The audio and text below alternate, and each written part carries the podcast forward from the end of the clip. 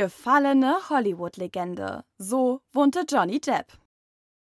Johnny Depp war derzeit in aller Munde. Der aufsehenerregende Gerichtsprozess gegen seine Ex-Frau Amber Heard suchte nicht nur medial seinesgleichen, sondern wird auch in gesellschaftlicher und juristischer Hinsicht Spuren hinterlassen.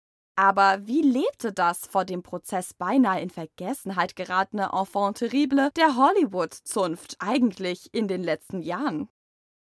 Wie reich ist Johnny Depp? In seiner illustren Karriere hat der Fluch der Karibikstar sich einen Ruf als genialer Schauspieler und exzentrischer Persönlichkeit erarbeitet. Eines ist sicher, er hat viel Geld verdient. 650 Millionen Dollar soll der Schauspieler und Musiker in seiner Karriere erwirtschaftet haben. Allerdings galt Depp auch als jemand, der einem ausschweifenden Lebensstil nachging einbrechende Einnahmen durch das Erliegenkommen seiner Filmkarriere, exzessive Ausgaben und teure Prozesse später wird Johnny Depps Vermögen auf nur mehr 200 Millionen Dollar geschätzt. Wie es mit ihm weitergeht, dürfte auch von der öffentlichen Resonanz zum Urteil des Prozesses abhängen. Wir sind gespannt, in welcher Form der Schauspieler wieder auf die Bühne treten wird.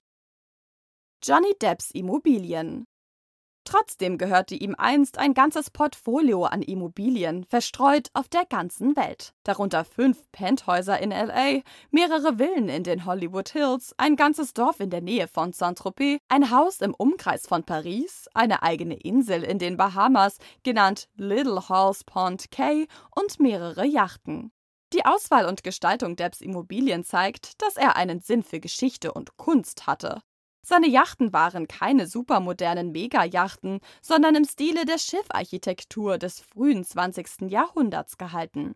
Das idyllische Dorf in Frankreich besteht aus alten, aus grobem Stein gebauten kleinen Häusern, wie sie in der Gegend vor mehr als 100 Jahren üblich waren.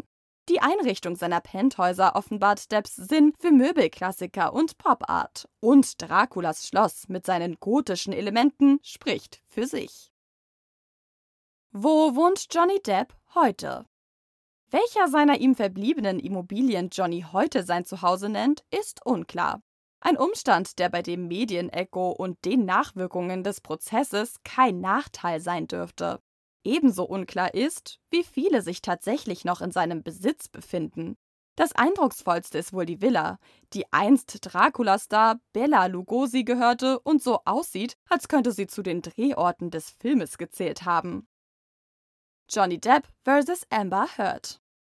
Selbst der Missbrauchprozess gegen Filmmogul Harvey Weinstein war in der Öffentlichkeit nicht so präsent wie der Prozess Amber Heards gegen Johnny Depp und vice versa. Erschreckend war nicht nur das im Prozess Gesagte, sondern auch die Art und Weise der öffentlich geführten Debatte. Übertragungen aus dem Gerichtsgebäude wurden in den sozialen Medien minutiös zerlegt, vorgefertigte Meinung bzw. Bewertung inklusive. Die Positionen wurden als Argumente verschiedenster Überzeugungen instrumentalisiert. Die Emotionalität, die mit der Debatte geführt wurde, spricht nicht nur für die Popularität der Betroffenen oder dem menschlichen Bedarf nach Klatsch und Tratsch, sondern legte in eben diesen Randdebatten gesellschaftliche Problemzonen schonungslos offen.